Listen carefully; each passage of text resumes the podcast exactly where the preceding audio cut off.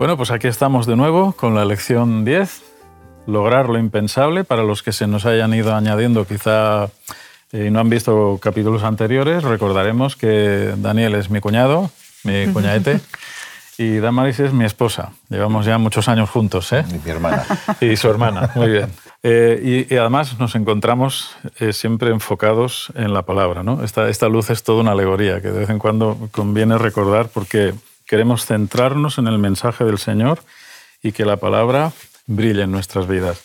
Esta lección es, y bueno, las tres últimas de este trimestre van a ser espectaculares por lo... bueno, todas lo han sido, ¿no? No sería justo si dijera esto, pero es que son muy especiales. Para, yo creo que es muy importante. Lograr lo impensable. Texto de memoria, vamos al meollo. Mas él, herido, fue por nuestras rebeliones, molido por nuestros pecados. El castigo de nuestra paz fue sobre él, y por su llaga fuimos nosotros curados. Este texto deberíamos leerlo siempre con una reverencia especial, porque yo creo que el día, el día que el Señor nos muestre esto como fue, no vamos a poderlo ver con indiferencia. Que todo lo que tenemos ahora ya, no en el futuro, se lo debamos a Él y por lo que ha sufrido, eso es muy grande. En la introducción, además, se nos habla de una historia muy bonita también del sacrificio. Sí, del sacrificio personal, ¿no? A veces nos cuesta más eh, ver exactamente el concepto de Jesús, quizá a través de la historia de los tiempos, pero cuando la aplicamos a historias que nos tocan más cercanas de nuestra era o similares, parece como que adquieren una relevancia especial, ¿no? Entonces, la, em, la escuela sabática de esta semana comienza contando la historia de un chino que era cristiano y que viendo, preocupándose por sus eh, hermanos chinos y allegados y conocidos y gente que también, al igual que eran paisanos, pero estaban justamente em, eh, de esclavos en las minas africanas, él, se preguntaba cómo podía llevarles a ellos, que están sufrientes allí en, en las minas, cómo podía llevarles a ellos el mensaje de salvación, de esperanza. Y dice que lo único que se le ocurrió fue venderse a sí mismo como esclavo para que lo llevasen a, las minas y allí él poder compartir el mensaje mientras estaba picando piedra con todo el resto de sus, de sus paisanos. ¿no?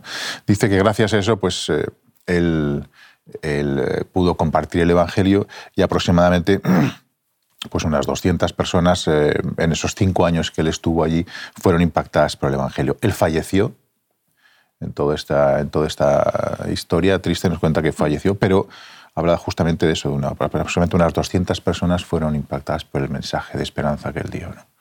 Esto habla del, del, valor, del sacrificio, que algunos realmente no acabamos muy bien de entender, pero el sacrificio implica dar lo que tú tienes por amor a otro, incluso a gente que no conoces pero que el Espíritu ha puesto en ti el deseo de compartir esa esperanza que a ti te está llenando, sería muy egoísta quedártela para ti solo. ¿no? Entonces, ¿cómo puedo hacer para compartir esto tan bonito que, que he descubierto con aquellos que todavía no lo conocen?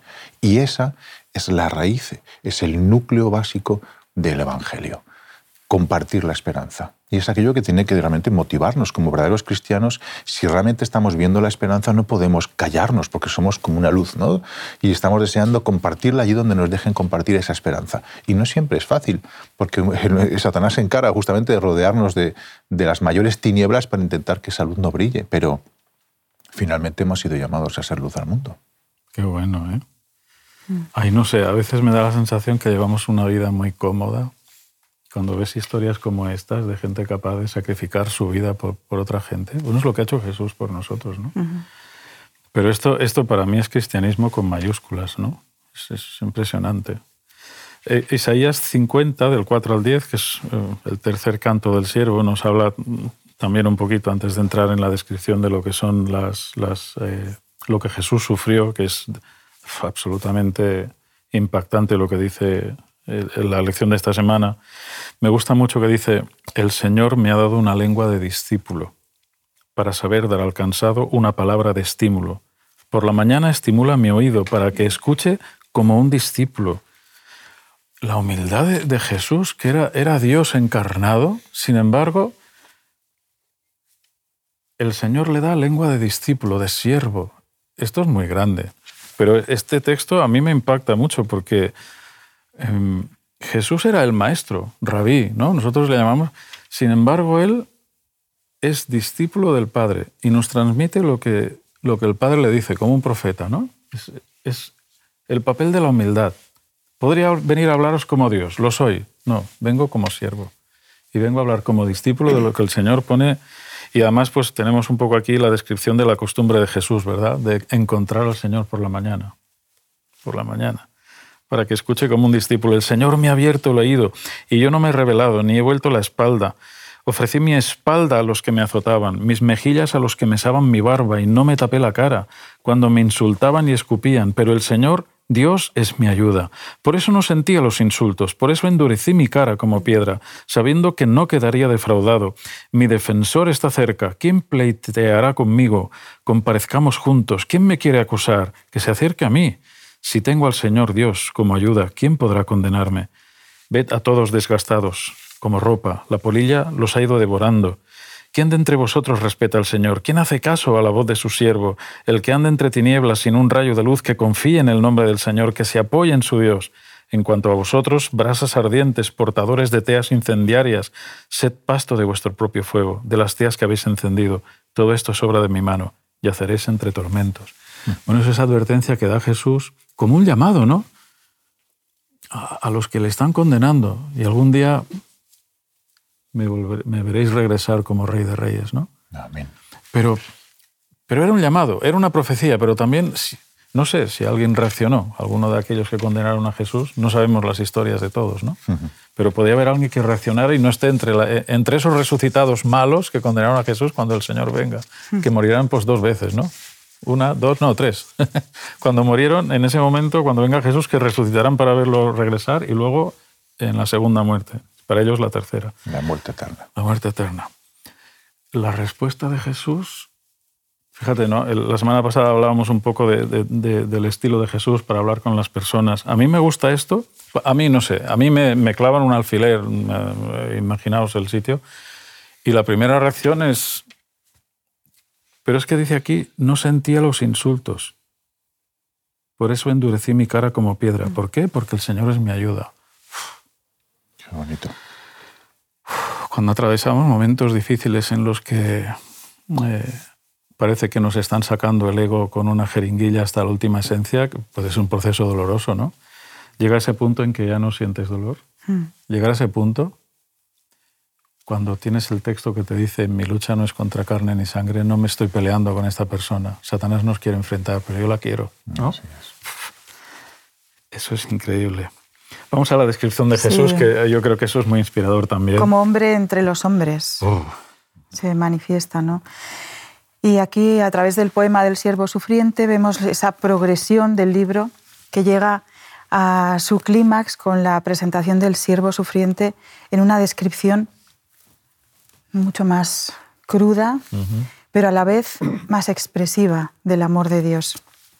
Puede hasta parecer una descripción eh, morbosa, llena de dolor, de espanto, eh, en la que pues bueno, el siervo aparece desfigurado hasta no parecer humano. Aquí hablamos de la integridad física, ¿no? Directamente, sin un aspecto atrayente ni lozanía, que se contrapone totalmente a, a lo que podríamos pensar, ¿no? De alguien Danos un rey, vienes a volver guaperas. Jesús era muy normalito. Todos se tapan la cara para no verlo, quiere decir que no es agradable. Y es despreciado, carga con nuestro castigo, soporta nuestro dolor, aparentemente abatido. Por Dios. Aparentemente.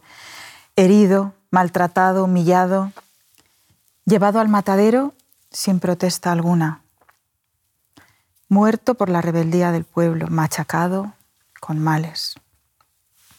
A veces cuando contemplamos una escena violenta eh, nos, nos marca la retina por años. Yo no puedo olvidar cuando era pequeño, era muy pequeño, pero había un señor común, a mí me parecía un oso de grande, iba con mi madre de la mano hacia casa y un señor estaba golpeando a un chiquillo que no sé si lo sujetaba por la mano, pero así a peso, golpeándolo contra una puerta. En la vida he olvidado, es que me, me, traumatizó, todavía hoy lo recuerdo.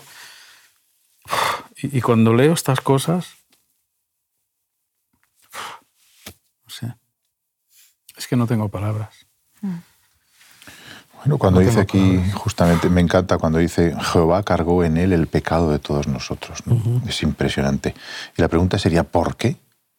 ¿Qué necesidad tenía de cargar eh, todo eso? ¿Qué necesidad tenía si él perfectamente podía haber dicho, mira, se acabó, ¿sabes lo que? No queréis nada de mí, no pasa nada, ahí os quedáis, yo mm, me encargo de crear otra tierra directamente en el que todo esto no suceda. Sin embargo, él es capaz de decir, no, no, es que son mis hijos, es que los quiero. Y ese, ese tipo de amor nos cuesta entenderlo, porque es un amor tan desprendido que en, en nuestra humanidad egoísta, orgullosa, en nuestra humanidad caída, eh, nos cuesta entender un, humor o sea, un, amor desprendido por completo, un amor en el que es capaz de perder todo lo que tiene simplemente por amor a otro. Y cuando ese otro encima soy yo, solo me quedan dos cosas, o caer de rodillas y decir, qué grande eres, cuánto te amo, Señor, y aquí estoy para lo que necesites, o lo contrario, o endurecer y decir, mm, pues no, señor, esto, este, esto es muy raro, no lo entiendo, y evidentemente intentar justificar, racionalizar lo que debe ser aceptado de una forma espiritual, de una forma de corazón, de una forma sensible en la cual aceptas o no aceptas. No, tiene mucha lógica, mucho uso de razón un amor como este. ¿no? Y eso es lo que de alguna forma nos dice. ¿Por qué? Pues porque evidentemente él eligió sufrir para alcanzar lo inalcanzable. Y lo inalcanzable somos nosotros. Somos nosotros. Esto es tremendo porque Jesús vino a morir por nosotros. Él sabía cómo iba a morir. El sistema de sacrificios del Antiguo Testamento señalaba, ¿no? La paga del pecado es la muerte. Está claro, la muerte segunda. Solo alguien eterno y puro pudo llevar ese peso por nosotros y sobrevivir a ese, a ese castigo. Pero la crueldad con la que murió es añadido humano. No creo que el Señor hubiera pensado que al cordero que iban a sacrificar primero hubiera que arrancarle las pezuñas, eh, las orejas, el, rabo, despellejarlo vivo. O sea, esa crueldad es diabólica.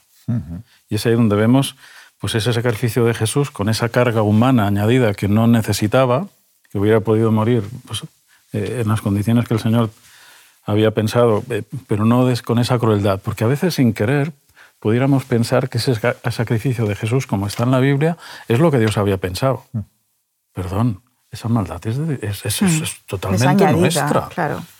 Madre mía, no, veo en el sistema de sacrificios que se enseñara al pueblo de Israel a, torturar al animal antes de matarlo. No era el plan de Dios. Ahí es donde vemos la labor del demonio, ¿no? Y esto es, es, interesante señalarlo, porque yo no lo veo comentado nunca cuando hablamos de esto. Asumimos que es así, perdón, perdón. Dios no es un torturador. Da a su Hijo en sacrificio para que veamos de una manera increíble hasta dónde es capaz de llegar Dios para rescatarnos, para alcanzar lo inalcanzable, que es, que es capaz de romper este corazón de piedra. Un sacrificio así. Pero la crueldad la pusimos nosotros, no me digas. ¿Y después de todo? Digo yo, que tiene que estar pensando viendo que tanta gente pasa de él, que no valora nada el sacrificio, que es como, ¿en serio? Como decíamos otras cosas a Vaticano anterior, ¿no? ¿qué más podía hacer yo? Si es que ya no sé qué más hacer por vosotros. qué fuerte, ¿verdad? No deberíamos poder permitirnos ni siquiera la más mínima duda, mm. ni siquiera. Leemos Isaías 53, está en el meollo de la escuela sabática de esta, de esta semana y podemos enlazar ahí eh, varios conceptos de varios días. Dice, ¿quién se fió de los que decíamos, ¿a quién se reveló el poder del Señor? Fue creciendo ante el Señor como un brote, como raíz en tierra de secano, sin aspecto atrayente, sin lozanía, despreciado y rechazado por la gente, sometido a dolores, habituado al sufrimiento, ante el cual todos se tapan la cara. Lo despreciamos y no hicimos caso de él. De hecho, cargó con nuestros males, soportó nuestros dolores y pensábamos que era castigado, herido por Dios y humillado.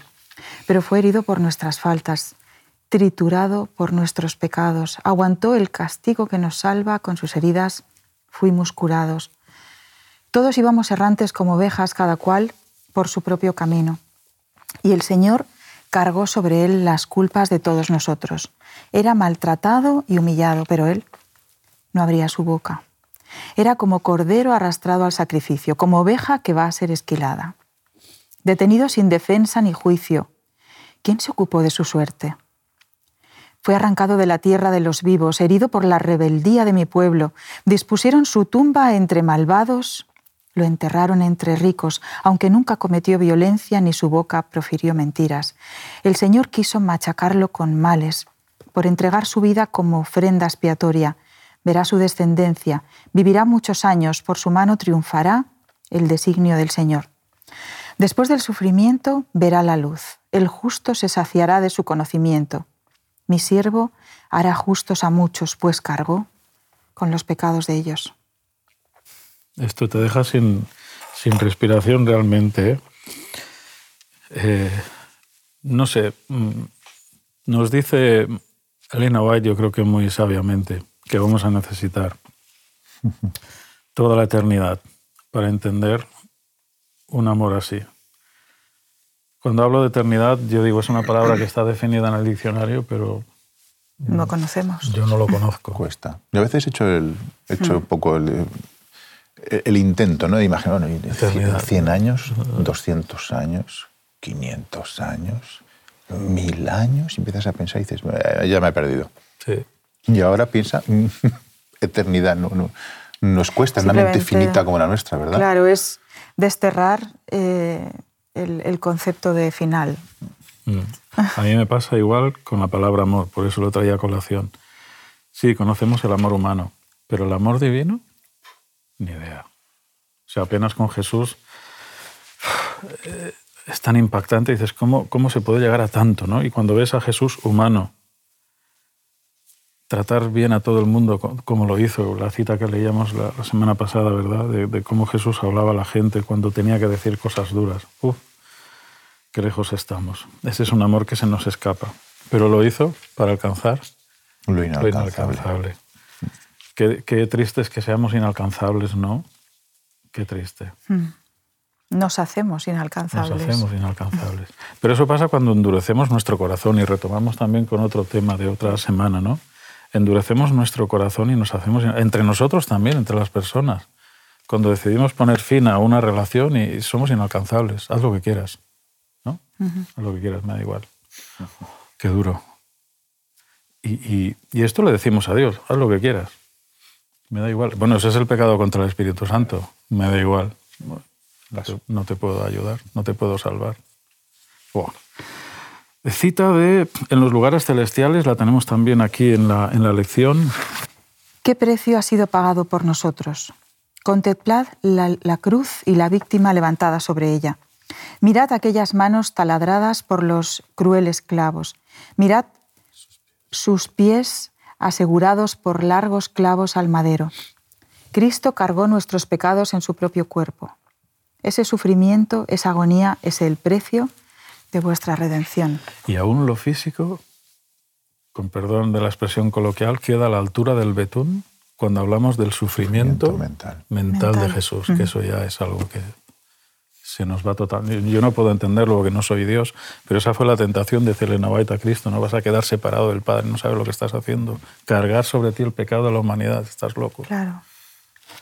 ¿quién se encargará de él? ¿no? Como dice en el capítulo 53, hay un versículo a mí me llama, oh. ¿quién, quién, se, ¿quién se ocupará de él?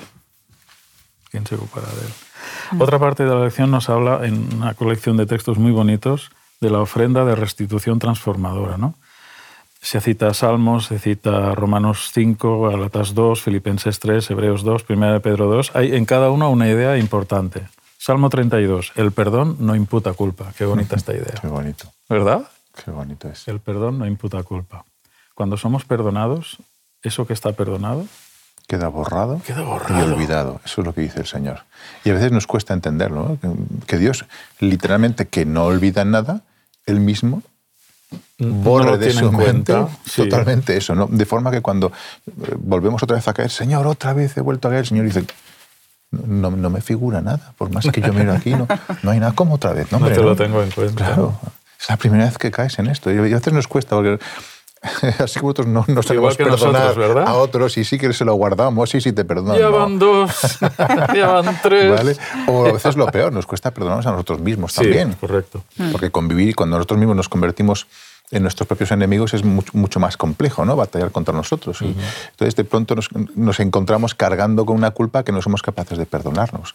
Y sin embargo, el Señor, hijo, no hay nada más. Tú viniste a mí, tú dijiste, aquí estoy, eh, esto lo he cometido, eh, perdóname. Y en el momento en que eso lo hacemos con humildad, con sinceridad de corazón, Dios borra de sus libros literalmente ese pecado. No queda ni registro, no queda nada de él. Y entender eso nos cuesta, porque como no, mm. seguimos siendo tan humanamente pecadores, sí, no va con nuestra naturaleza. entenderlo. ¿eh? No va con nuestra naturaleza. Volvemos otra vez al regalo de la paz. Que da el perdón es paz. Qué difícil es tener paz si no tienes perdón. Claro. Ay, sí. Así es. Ay, sí.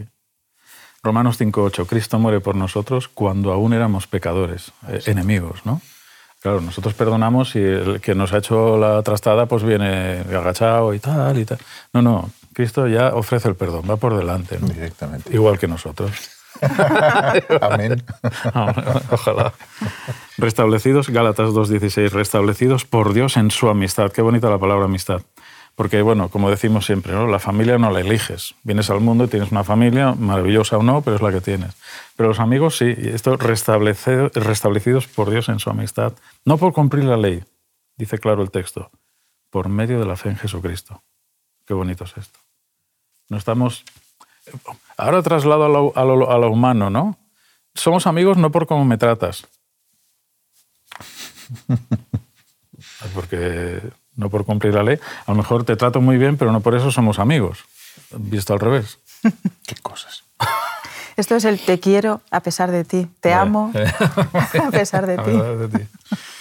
Eh, Filipenses 3.9, vivir unido a Él, no por la rectitud que viene del cumplimiento de la ley, insiste la idea, sino por la que nace de haber creído en Cristo por medio de la fe es, Cristo quien toma posesión de nosotros, de nuestra mente, de nuestro carácter, de nuestras intenciones, de nuestras motivaciones. Hebreos 2.9, coronado de gloria y honor por haber sufrido la muerte.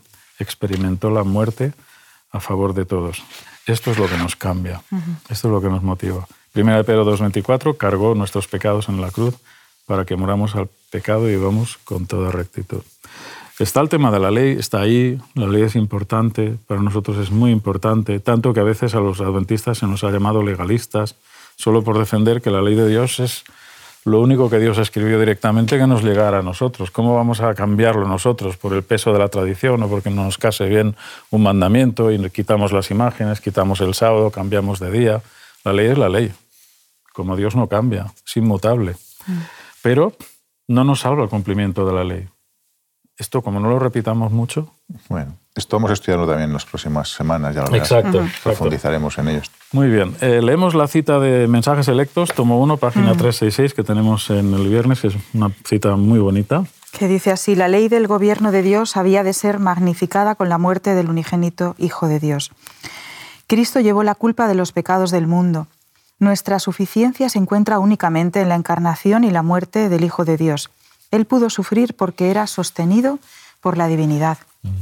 Pudo soportar porque estaba sin mácula de deslealtad o pecado. Cristo triunfó a favor del hombre, llevando así la justicia del castigo. Consiguió vida eterna para los hombres al paso que exaltó la ley y la hizo honorable. ¿no? Mm. No es que se quite importancia a la ley, es, por, es la muerte de Cristo da importancia a la ley sin ley, pues ya para qué muere Cristo, si da igual la ley.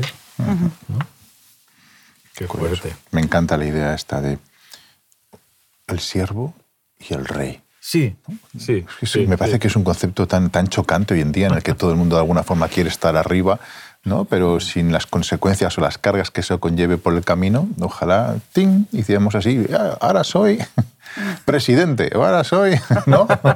No, no, es curioso. Entonces, cómo él se manifiesta como siervo a pesar de que es el rey.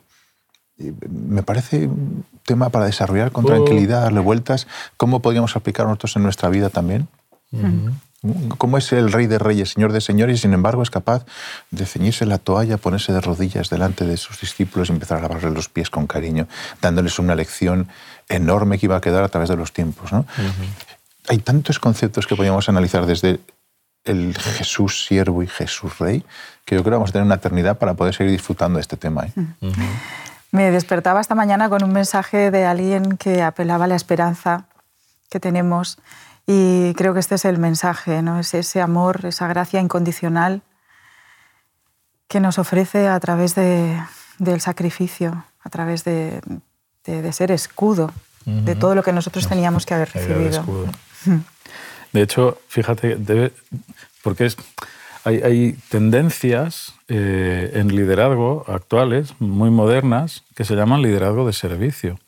Las empresas incluso han cambiado su, su modelo de estructura eh, en el que incluyen al empleado como parte del, del, proyecto. ¿no? Entonces, el líder no es el que manda, es el que sirve.